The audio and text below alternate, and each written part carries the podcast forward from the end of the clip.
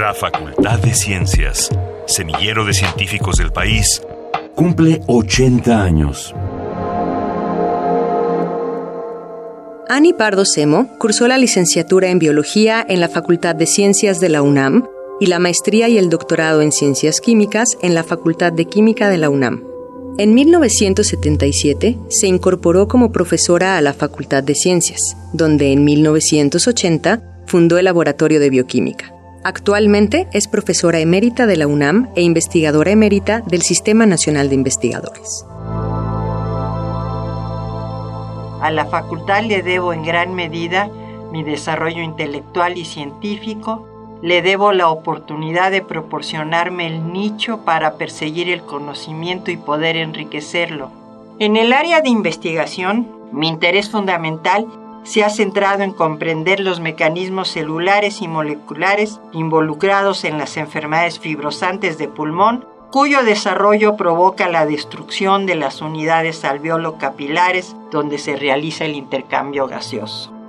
Para entender lo que es la fibrosis, es importante recordar que en condiciones fisiológicas, la reparación de una herida o daño se resuelve por la formación de una cicatriz que consiste en la producción de una malla de macromoléculas fibrilares. En general, en condiciones normales, este es un proceso autocontrolado y restringido que no pone en riesgo el órgano donde ocurre. En cambio, bajo ciertas condiciones patológicas, el daño no se resuelve y el depósito de estas proteínas fibrilares continúa provocando una cicatrización progresiva llamada fibrosis que interfiere con la función del órgano. En 2009 recibió el Premio Scopus México por productividad científica y el más alto número de citas. En 2015, el Recognition Award for Scientific Achievement of the American Thoracic Society, premio que otorga la Sociedad Americana del Tórax a los investigadores que han realizado las contribuciones científicas mundiales más sobresalientes en el área de pulmón a lo largo de su vida. Entre los estudios que hemos realizado en el laboratorio se encuentran aquellos relacionados con un grupo de enzimas que son las responsables de deshacer esta cicatriz. Hemos analizado muchas de ellas y los procesos en los que participan y los hemos analizado en modelos experimentales y en la enfermedad humana y hemos identificado que algunas de estas tienen un papel que promueve la fibrosis y por el contrario algunas tienen un papel protector. Más recientemente hemos examinado su posible papel como biomarcadores para el diagnóstico diferencial de este padecimiento, así como para el pronóstico de la enfermedad. Pero sin duda una de nuestras contribuciones más relevantes fue la publicación de una nueva y provocadora hipótesis para el entendimiento de los mecanismos involucrados en la fisiopatogenia de la fibrosis pulmonar idiopática.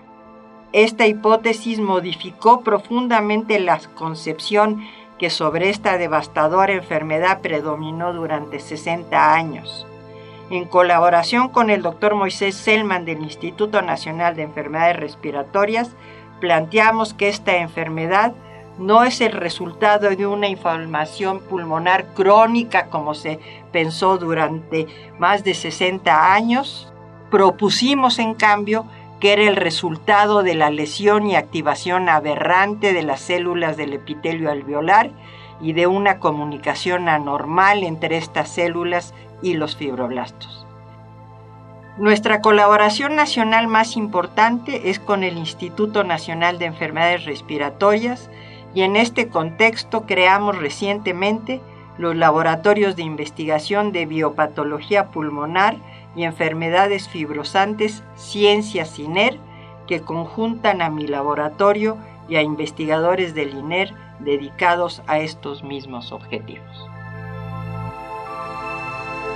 Visita la página de internet www.fciencias.unam.mx para conocer las actividades que se harán en el marco de los 80 años de la Facultad de Ciencias. Radio UNAM, Experiencia Sonora.